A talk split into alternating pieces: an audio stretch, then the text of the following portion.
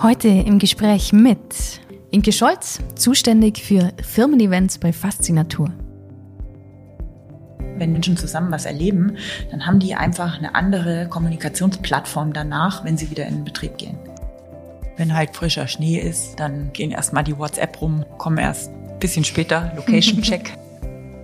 Das ist für mich der allerspannendste Teil, da immer wieder den Einblick zu bekommen und auch zu sehen, oh Mann, ganz egal aus welcher Branche die Leute kommen, die zentralen Themen sind ganz oft Kommunikation und dass es irgendwo in den Unternehmen menschelt.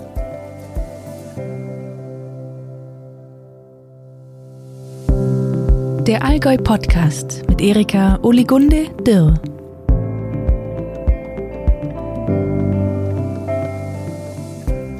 Herzlich willkommen zur neuen Folge. Heute geht es um die Ausbildung von Führungskräften und zwar nicht nur klassisch im Seminarraum, sondern draußen. Beim Flöße bauen, Hängebrücken planen und zum Beispiel beim gemeinsamen Canyoning. Das Immenstädter Unternehmen Faszinatur bietet seit drei Jahrzehnten Outdoor-Events an, ich spreche mit Inke Scholz über die Work-Life-Balance in so einem Unternehmen, über ihr Fable für Führungskräfte, den Ablauf und die Konzeption solcher Firmen-Events und darüber, wie bei Faszinatur die Mittagspausen eigentlich so aussehen. Ich wünsche euch viel Freude bei dem Gespräch mit Inke Scholz von Faszinatur.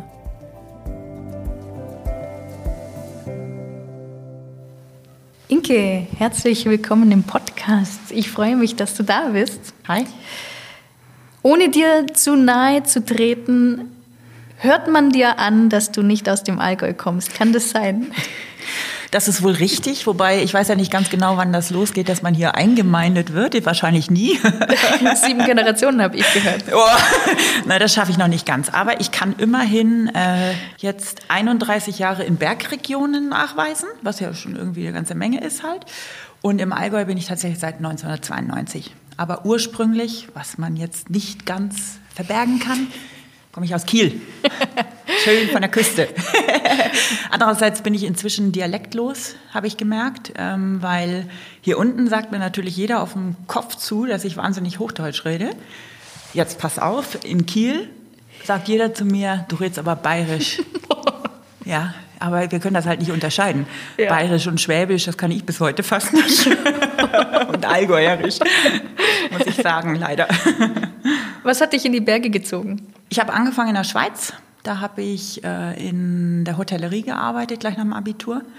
Das hat mir schon sehr gut gefallen, vor allen Dingen wegen des Skisports, den ich tatsächlich schon betreibe, seit ich vier bin. Äh, meine Eltern sind beide begeisterte Skifahrer und so wurde halt immer an Ostern zwei Wochen das Auto eingepackt und mit einer Zwischenübernachtung irgendwo dann Frankreich, Italien oder sowas gefahren. Das sind dann schon irgendwie schlappe 1500 Kilometer von uns. Und so bin ich da früh dazugekommen und dann dachte ich so, oh, jetzt in der Region leben, wo halt Skifahren vor der Tür ist, ist ja super. Und dann war Schweiz schon perfekt und äh, dann hat sich das über Studium, ich habe hier an der FH Kempten studiert, ergeben, dass ich hier gelandet bin. Und dann kam mein Praktikum bei meinem heutigen Arbeitgeber 1995 und äh, dann war die Sache geritzt sozusagen. Wow. Bin ich da geblieben. Gibt es bei Faszinatur noch einen Mitarbeiter, der noch länger da ist? Ja. Äh, der Chef wahrscheinlich. Chef und unser Prokurist. Okay. Ja, tatsächlich. Ach, und unsere Marketingleiterin. Die ist seit 88 in der Firma und ich glaube, unser Prokurist seit 89. Aber wir sind dann auch wirklich die Urgesteine, langsam aber sicher. Was machst du dort? Bei Faszinatur mhm. bin ich ähm, verantwortlich für den Bereich Training Event Solution. Das heißt, wir organisieren Veranstaltungen im Outdoor-Bereich für Unternehmen. Immer auf Basis des Erfahrungslernens. Das heißt, unsere Veranstaltungen, die wir organisieren, gehen von Motivationsveranstaltungen, Betriebsausflug bis hin zu Veranstaltungen, die Personalentwicklungsthemen aufgreifen, wie jetzt Teambuilding, aber eben auch Sachen in Führungskräftetraining, ja, jetzt moderne Themen nenne ich jetzt halt einfach mal, wie setze ich ein Mindset auf, dass eine Firma agiler werden kann oder so etwas. Organisierst du nur diese Events oder bist du da schon auch dabei? Mhm, also in erster Linie organisiere ich sie oder ich sag mal so, in erster Linie konzipiere ich sie. Das heißt, wir reden da sehr genau mit unseren Kunden. Das ist kein Stangenprodukt, was wir anbieten. Das fällt da schwer, weil die Bedürfnisse, die die Unternehmen an uns rantragen, natürlich sehr, sehr unterschiedlich sind und auch die Rahmenbedingungen unterschiedlich sind. Das heißt, die Konzeption und auch muss man einfach sagen, der Verkauf ist äh, ganz klar das zentrale Thema. Die Organisation dahinter mache ich zum größten Teil auch noch, wobei ich da dann schon viel Unterstützung natürlich bekomme. Auf der einen Seite von Mitarbeitern, auf der anderen Seite aber auch schon von unseren freien Trainern. Und in der Durchführung bin ich, ich sag mal, zu 20 Prozent dabei. Ich selber arbeite nicht als Trainer oder Seminarleiter, sondern bin, wenn ich dabei bin, in der Rolle des Projektleiters und natürlich auch des Key Accounters dabei für unsere Kunden. Ist ja immer so ein bisschen eine Sache, wo man sich aus dem Fenster lehnt, wenn man in diesem Outdoor-Bereich sich was aussucht. Ne? Also weil Vorurteile gibt es einfach, ist die Wirksamkeit im Seminar die gleiche und so weiter auch bei größeren Veranstaltungen logischerweise, was machen wir, wenn es regnet? Und irgendein Organisator, der da seinen Kopf hinhält, sage ich mal, für 200 Mitarbeiter oder so etwas, der hat das dann auch ganz gerne, wenn ich als Ansprechpartner dann einfach dabei bin nicht? und er einfach äh, die Sicherheit hatte, auch dass das so passiert und so gut wird und so effektiv auch wird, wie ich halt ihm vorher versprochen habe. Das halte ich auf jeden Fall für komplett wichtig. Auf der anderen Seite ist es für mich immer unheimlich wichtig, auch zu sehen, wie das, was ich mir auf dem Papier ausgedacht habe, egal ob das jetzt ein inhaltliches Konzept ist, wo wir zum Beispiel Führungskräfte hin entwickeln wollen, oder ob das ein motivierendes Konzept ist, dass die Mitarbeiter Spaß haben, die dort teilnehmen. Äh, das ist mir ganz wichtig, dass ich das von Zeit zu Zeit einfach auch spüre, ne? dass ich also diese direkte Rückmeldung bekomme von den Teilnehmern da, wie das Ganze ankommt und ob das die Wirkung erzielt, die der Kunde sich wünscht. Aber nur, dass ich es verstehe, ist es dann so, dass du dir ein, zweimal im Jahr, weil jetzt ein neues oder weil ein Unternehmen auf dich zukommt und sagt, hier, wir hätten gerne das und das, dass du dir dann ein Konzept überlegst, dass du dann die nächsten Jahre auch so weiter anbietest, wenn es gut funktioniert hat? Oder ist es wirklich schon meistens so, dass es was ganz Individuelles ist? Es ist, es ist sehr individuell. Also wir machen um, also in normalen Zeiten um die 250 bis 300 Veranstaltungen im Jahr.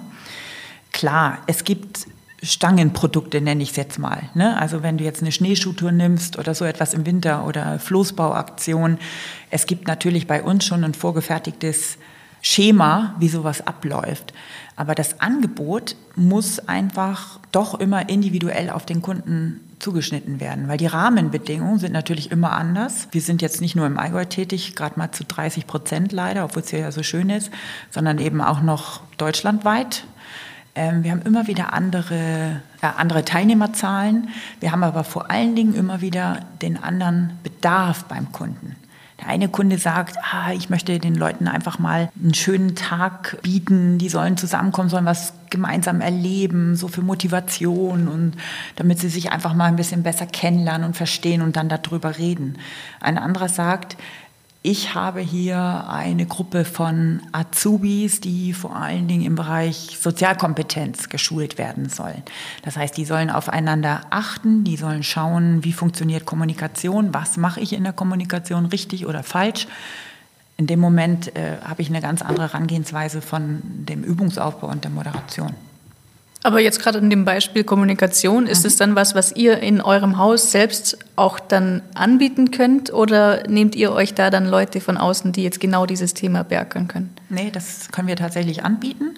Unsere Trainer, also wir haben einen Trainerstamm von so 35 bis 40 Trainern, mit denen wir auch wirklich im Schnitt sehr lange schon zusammenarbeiten. Wir haben so eine durchschnittliche Zusammengehörigkeit von Trainer zu Faszinatur von tatsächlich sieben Jahren, was für ein Unternehmen wie unseres wirklich richtig lange ist.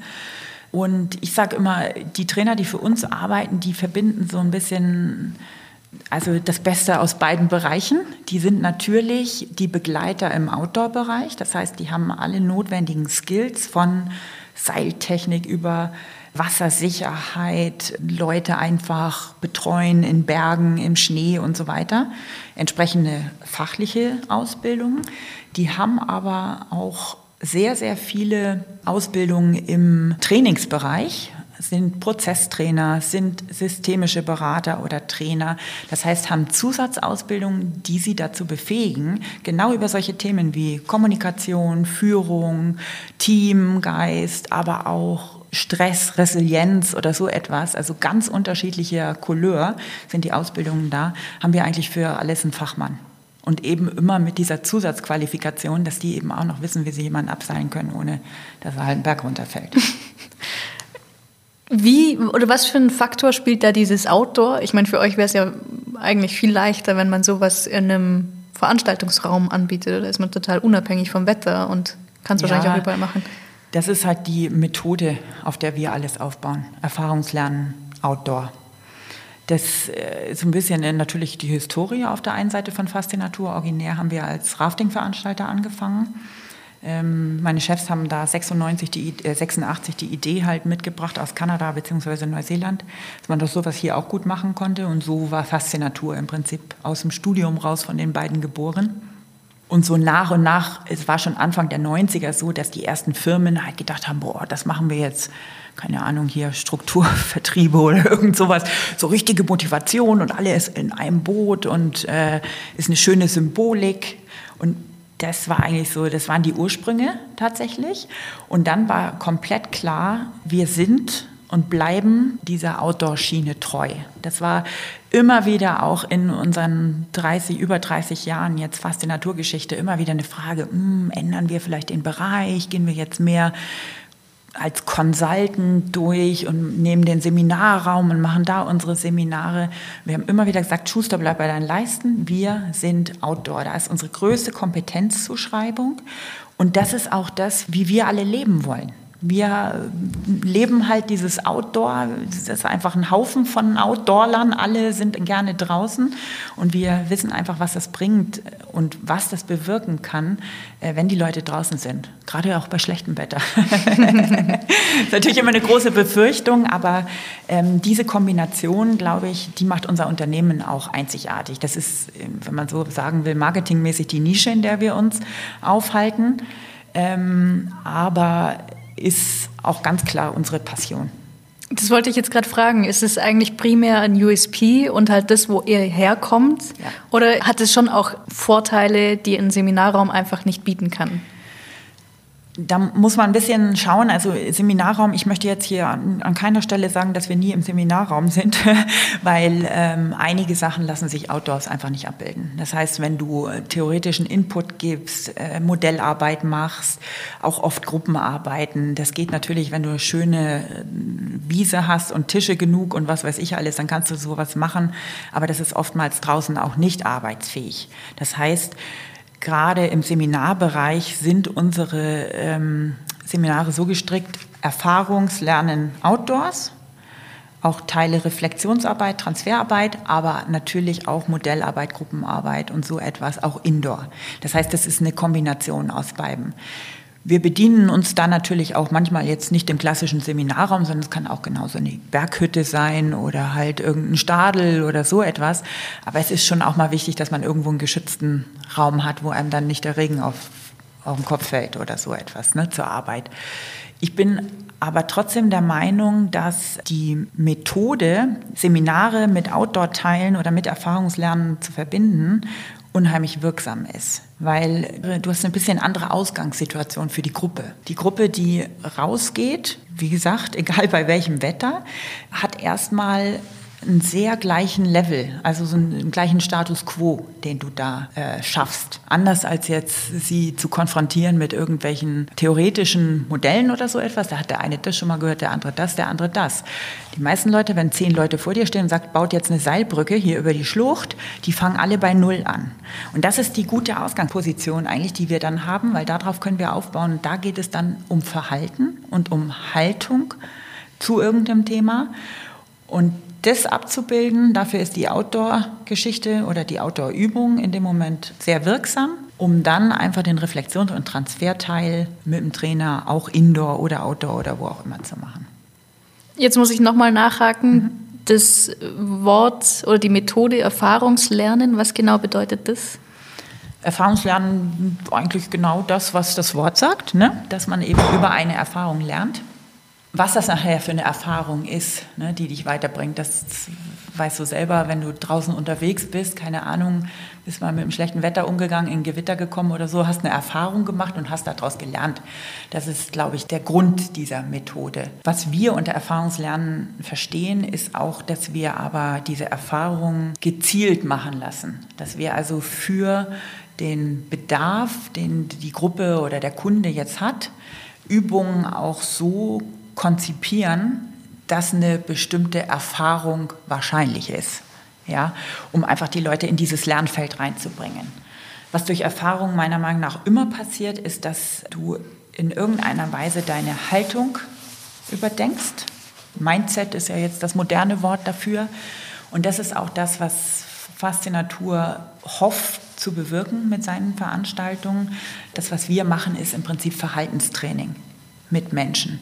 Es ist also nichts, wir trainieren jetzt weder, halt, dass sie irgendwas lernen oder so etwas äh, und sie, sie, sollen was lernen schon, aber sie sollen vor allen Dingen was über sich lernen, über ihr Team lernen und irgendwo an ihrem Verhalten was lernen. Jetzt in die eine oder in die andere Richtung, ob es verbessert oder verschlechtert, das kann man nicht sagen, das liegt bei dem Einzelnen. Aber das ist der Kern. Und das ist, äh, glaube ich, oder das, da bin ich überzeugt davon, ist was, was das Erfahrungslernen sehr, sehr gut bieten kann. Kannst du uns ganz praktisch mal mitnehmen, wie so ein Seminar für jetzt so, sagen wir mal, Führungskräfte aussehen kann? Also ist natürlich jetzt ganz unterschiedlich. Es kommt immer ein bisschen darauf an, äh, welche, welche Rahmenbedingungen herrschen. Aber ich sage mal, Standardgruppengrößen in Seminarformen sind so zwischen 10 und 20 Personen. Es kommt immer darauf an, wir arbeiten in einem Betreuungsverhältnis, ähm, sowohl Outdoor als dann auch Indoor von circa 10 zu 1. Das heißt, ähm, wir setzen dann ein bis zwei Trainer ein, die das Ganze mit der Firma durchführen. Bei Führungskräften gibt es zwei Ansatzpunkte.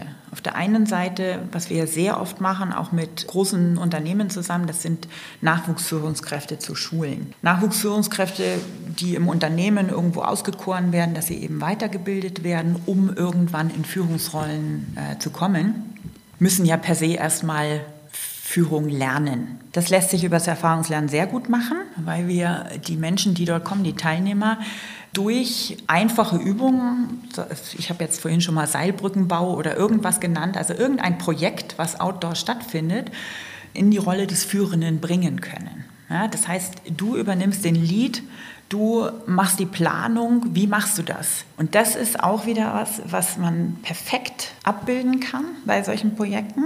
Vor allen Dingen hinsichtlich der Person, die in der Führung ist. Auf der einen Seite, auf der anderen Seite auch dem Feedback, was dir die anderen geben, wie sie sich geführt, gefühlt haben ganz interessante und spannende Übung und auch wieder tatsächlich auf der, ja, wie, wie am, am Reißbrett gemacht, weil das einfach auf der grünen Wiese stattfindet und die Voraussetzungen für alle gleich sind. Ja. Das heißt also, die Teilnehmer in Führungssituationen zu bringen, damit sie sich selber in ihrer Führung erleben können und auch Feedback von den anderen bekommen über die Führung. Das könnte ein Teil so eines Seminars sein. Ein theoretischer Input wäre sicherlich zu sagen, welche Führungsstile gibt es denn überhaupt, um einfach zu erkennen, was bin ich denn für ein Mensch und welches ist wohl meine Rolle, die ich einnehmen würde, welches wäre mein Führungsstil, zu dem ich mich am meisten hingezogen fühle. Und das sind auch wieder Geschichten, die man über Übungen auch erlebbar machen kann. Aber das wäre jetzt so ein Teil für einen Theorie-Input. Dann kann man sich überlegen, was ist noch wichtig für eine Führungskraft. Meiner Meinung nach ist Kommunikation ein ganz großes Thema. Sicherlich wäre auch noch ein Teil, das würde ich jetzt auf jeden Fall dem, äh, würde ich dem Kunden so raten, ähm, einfache Kommunikationsmodelle vielleicht zu machen, Logischerweise, alle, die äh, auf so einem Level in einem Unternehmen sind, haben schon zig Seminare gemacht und so weiter. Dennoch einfach nochmal alle abzuholen und irgendwo zu sagen, hier ist jetzt unser Status quo, äh, fangen wir mit dem Sender-Empfänger-Modell an und gucken einfach, wie funktioniert Kommunikation irgendwie und gehen weiter zum Thema Feedback, was ich als Führungskraft einfach brauche, um mit meinen Mitarbeitern dann zu kommunizieren auf einem sinnvollen Weg. Und über solche Geschichte hätte ich dann schon tatsächlich locker drei Tage gefüllt. Immer mit der ähm, Prämisse, dass die Abwechslung gegeben ist, so sehe ich das. Ich finde, ein Seminar darf bzw. soll auch Spaß machen, weil die Effektivität danach, wenn so ein bisschen dieser Charakter des anderen oder dieses Erlebnis auch noch dabei sind, einfach gesteigert wird und das Ganze viel wirksamer im Kopf bleibt. Hast du ein Fable für Führungskräfte oder für so Teambuilding-Maßnahmen oder war es jetzt eher Zufall, dass du jetzt da halt ausgerechnet in die Branche abgerutscht bist? Ich muss dazu sagen, ich habe angefangen bei Faszinatur im Prinzip mehr in dem Motivationsbereich. Ja, das heißt, wir haben große Veranstaltungen gemacht, wo immer das Thema Motivation, Rahmenprogramm für Tagungen und so etwas waren. Das heißt, ich bin eigentlich über die Organisation gekommen. Ne, das heißt, wie bringe ich 400 Leute in fünf Stunden in ein sinnvolles Erlebnis? Was brauche ich dafür, wie viele Menschen und so weiter. Das ist tatsächlich mein Steckenpferd gewesen, weil ich ähm, auch vom Hotelfach eher, eher aus der organisatorischen Ecke kam. Das, was dann tatsächlich menschlich dann passiert ist oder mit diesen inhaltlichen Effekten von unseren Veranstaltungen, da hat mich tatsächlich Faszinatur hingebracht. Inzwischen ist es eigentlich der allerliebste Teil an meinem Job ist es, bei einem Unternehmen zu sitzen mit zwei, drei Leuten. So finden normalerweise unsere Auftragsklärungen statt. Die Ansprechpartner dort, die eben so eine Maßnahme verantworten und die berichten zu lassen, was in ihrem Unternehmen jetzt gerade passiert. Das ist für mich der allerspannendste Teil, ähm, da immer wieder den Einblick zu bekommen. Und auch äh, jetzt nach 20 Jahren habe ich natürlich schon echt ziemliche Erfahrungswerte da, auch zu sehen, oh Mann, das ist echt so krass, ganz egal aus welcher Branche die Leute kommen. Die zentralen Themen sind ganz oft Kommunikation und dass es irgendwo in den Unternehmen menschelt. Ne, und, sowas, für sowas ist es einfach perfekt, was wir anbieten, weil solche Geschichten, das können wir ohne weiteres verschulen auf der einen Seite auf eine gute Art und Weise und auf der anderen Seite auch lösen. Wenn du Menschen zusammenbringst oder Menschen zusammen was erleben, dann haben die einfach eine andere Kommunikationsplattform danach, wenn sie wieder in den Betrieb gehen. Und das, war, das hat mich dann einfach eher so im Laufe der Zeit gepackt, dass mich diese Thematik eben auch interessiert hat. Aber die Veranstaltungen sind ja so vielfältig. Ich meine, die Anlässe sind zu circa 50 Prozent tatsächlich eher, dass man sagt, ah, okay, ich möchte mal wieder was für meine Mitarbeiter tun. Ich möchte, dass sie motiviert aus so einer Veranstaltung rausgehen. Und die anderen 50 Prozent sind wirklich, wir haben das und das und das Thema und möchten daran arbeiten. Wenn du das jetzt schon seit 20 Jahren machst, mhm. haben 25. sich 25 Jahren haben sich die Auftraggeber oder die Leute, mit denen du da arbeitest, haben die sich verändert? Tatsächlich stelle ich das noch nicht so doll fest. Ne? Man redet ja da immer von hier Generation Z und Y und was weiß ich, wen es da jetzt so alles gibt. Ähm, ich habe natürlich auch, äh, auch schon jüngere Auftraggeber. Ich meine, ich jetzt mit 50, ich komme da oft schon ins Unternehmen, bin fast die Älteste, wenn ich irgendwo bin. Aber ich stelle trotzdem noch fest, dass A in Führungsriegen tatsächlich eher noch ältere Semester sitzen. Also es kommt immer natürlich ein bisschen auf die Branche an. Wenn das jetzt ein Startup ist oder so, dann ist der Geschäftsführer selten über 30 da. Aber ähm, was interessant ist, die Belange und die Herausforderungen, die haben sich nicht riesig verändert. Also natürlich ein bisschen durch diese ganze Thematik, die uns da mit der Agilität trifft, äh, weil einfach agiles Arbeiten vielleicht besser ist als ein äh, herkömmlicher Weg, weil flachere Hierarchien besser sind als eine pyramidenartige Struktur oder so etwas.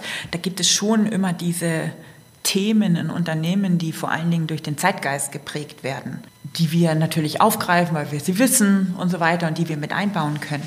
Aber die Reduktion dann irgendwo, wir müssen an unserer Kommunikation arbeiten, die ist seit 25 Jahren gleich. Eine Frage, die wahrscheinlich jetzt noch ein bisschen zu früh kommt, aber jetzt sind wir natürlich schon in eine Digitalisierung reingeschubst worden. Ich nehme mal an, dass ihr jetzt da noch nicht groß Anfragen hattet, dass man schon doch, auch. Doch, doch. Also das ist jetzt natürlich ein Thema, das wissen wir alle, was da in den letzten zehn Monaten oder zwölf Monaten passiert ist. Das ist äh, der absolute Wahnsinn. Wir waren sicherlich und werden es auch nie ein Unternehmen für solche Anfragen, dass jemand sagt, hilf mir in der Digitalisierung. Ja, also äh, das soll ich sagen, ja, okay, was soll ich dir da genau beibringen? Ich weiß auch erst seit zwölf Monaten, wie das mit Zoom geht halt. Also das heißt, äh, das, äh, dafür sind wir nicht der Richtige. Ne? Genauso wie wir keine Scrum Master oder irgendwas ausbilden. Wir sind nicht derjenige, der den Workshop zum Wie mache ich das gibt. Das, was wir aber machen können, ist an der Haltung der Leute zu arbeiten. Das heißt, schick deine Mitarbeiter zu uns und wir versuchen im Bereich Digitalisierung, im Bereich Agilität das Mindset zumindest mal zu öffnen dafür, dass sowas möglich ist, dass Veränderungen einfach zugelassen werden oder dass Veränderungen einfacher zugelassen werden. Und ähm, ja, dieses Thema Digitalisierung, äh, es gibt durchaus Anfragen natürlich, wieso können wir jetzt dieses Teambuilding, können wir jetzt nicht einfach digital machen? Äh, das hat uns in den letzten Monaten natürlich schon beschäftigt. Da haben wir nicht nur wir, meiner Meinung nach jedes Unternehmen, was sich damit beschäftigt, noch keine richtige Antwort darauf. Der ganz große Knackpunkt ist nämlich die Interaktion zwischen den Leuten. Und wenn jeder an seinem Computer sitzt, gibt da nette Spielchen und man kann hier, keine Ahnung, sich die Hände reichen digital oder ein Lied zusammen singen oder irgendwas machen. Es gibt schon so kleinere Sequenzen, dass die Leute trommeln vorm Bildschirm und man macht das halt gemeinsam. Aber es ist einfach nicht das Gleiche wie physisch beieinander zu sein. Und das ist total klar. Wir sind den Weg jetzt gegangen, dass wir gesagt haben, nee, der ganze kompletten digitalen Programme machen wir nicht mit. Das ist auch eine Sache der Kompetenzzuschreibung, meiner Meinung nach, weil wir sind einfach die 100% Analog-Fuzis und werden das auch bleiben sind aber auf den Zug aufgesprungen, indem wir jetzt auch tatsächlich schon erfolgreich durchgeführt haben, sogenannte, also wir nennen das jetzt einfach mal so hybride Formate machen, dass wir sagen, dieser Analogteil muss sein für uns, diese Erfahrungslernen, davon weichen wir nicht ab, das ist unsere Methode und wir halten das für 100 Prozent gut. Aber natürlich haben wir da Erfahrungen, wie kann man das mit Abstand machen, wie kann man das mit Maske machen, wie kann man das so machen, dass sich auf gar keinen Fall irgendjemand anstecken kann. Positive ist, wir sind ja immer draußen, da ist die Gefahr eh schon ein bisschen geringer oder auf jeden Fall geringer. Und wir haben in den Veranstaltungen dann viel weggelassen, was zu diesem informellen Teil gehört. Die Leute gehen nicht zusammen zum Essen danach oder haben da ihr riesen Barbecue oder wohnen auf der Hütte zusammen oder im Hotel, sondern die gehen einfach heim und wir nehmen dann aber diesen Analogteil, dieses Erlebnis, was sie gemacht haben oder die Erfahrung, die sie gesammelt haben, um dann im digitalen Kontext oder im digitalen Format die Reflexion, die Analyse dessen zu betreiben. Und das ist eigentlich eine Geschichte, die den Zeitgeist, glaube ich, ganz gut trifft jetzt gerade. Das heißt, es gibt ein Zusammenkommen, die Leute freuen sich wie Bolle, dass sie halt mal wieder sich sehen können und mal was gemeinsam machen können und vielleicht auch mal ganz kurz einen Kaffee mit Abstand zusammen trinken. Nach vier oder acht Stunden geht jeder wieder heim, schläft in seinem eigenen Bett und die Sessions am nächsten Tag sind dann halt, keine Ahnung, zweimal anderthalb Stunden oder so etwas dann am Bildschirm aus dem Homeoffice. Und das ist tatsächlich was, was jetzt vielversprechend läuft, glaube ich, dass uns das noch ein bisschen begleiten wird, dass wir solche Formate machen. Und dann würde ich sagen, dafür hat es jetzt das gebracht auch, dass wir uns innerhalb von den zwölf Monaten um Lichtjahre nach vorne bewegt haben, was das alles angeht. Ich glaube, ich kann mit jeder äh, Kommunikationsplattform inzwischen umgehen und Dokumente sharen und sowas alles. Das war vorher halt nicht notwendig. Ne? Und jetzt äh, ist das tatsächlich der Vorteil, dass wir das alle gelernt haben. Jetzt arbeitest du ja in der Outdoor-Branche. Bist du privat auch Outdoor unterwegs oder, oder bist du da dann lieber Lieber Indoor. Indoor. Ja, ich spiele Heimer. Und Schach.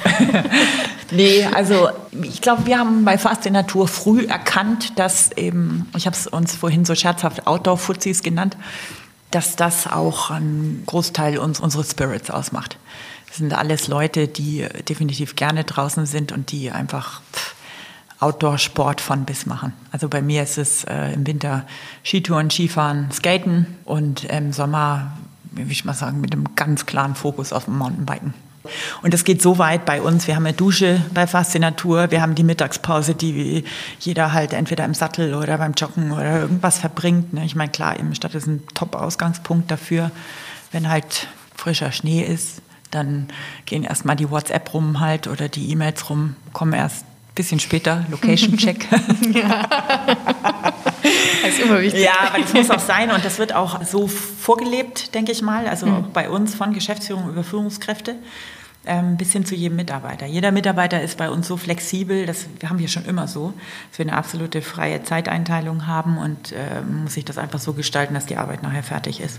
Und das finde ich auch ein Konzept, was eigentlich für Motivation von Mitarbeitern das einzig wahre ist. aber weil ich es jetzt einfach nicht anders kenne. Ne? Ich meine, es gibt sicherlich auch Jobs, wo es einfach wichtig ist, dass man von 9 bis 17 Uhr da ist, weil ein Telefon besetzt werden muss oder weil irgendwas laufen muss. Aber in unserer Branche ist es tatsächlich so, das hilft uns allen, die wir gerne draußen sind, auch das einfach zu verbinden und da in der Balance zu bleiben. Jetzt wird es die Bewerbungen so reinhageln bei euch wahrscheinlich. Ja, ja, ja. Work-Life-Balance. Inke, hey, herzlichen Dank für dieses Gespräch. Es hat sehr Spaß gemacht. Ja, super. Ich danke dir. Hat mir auch Spaß gemacht.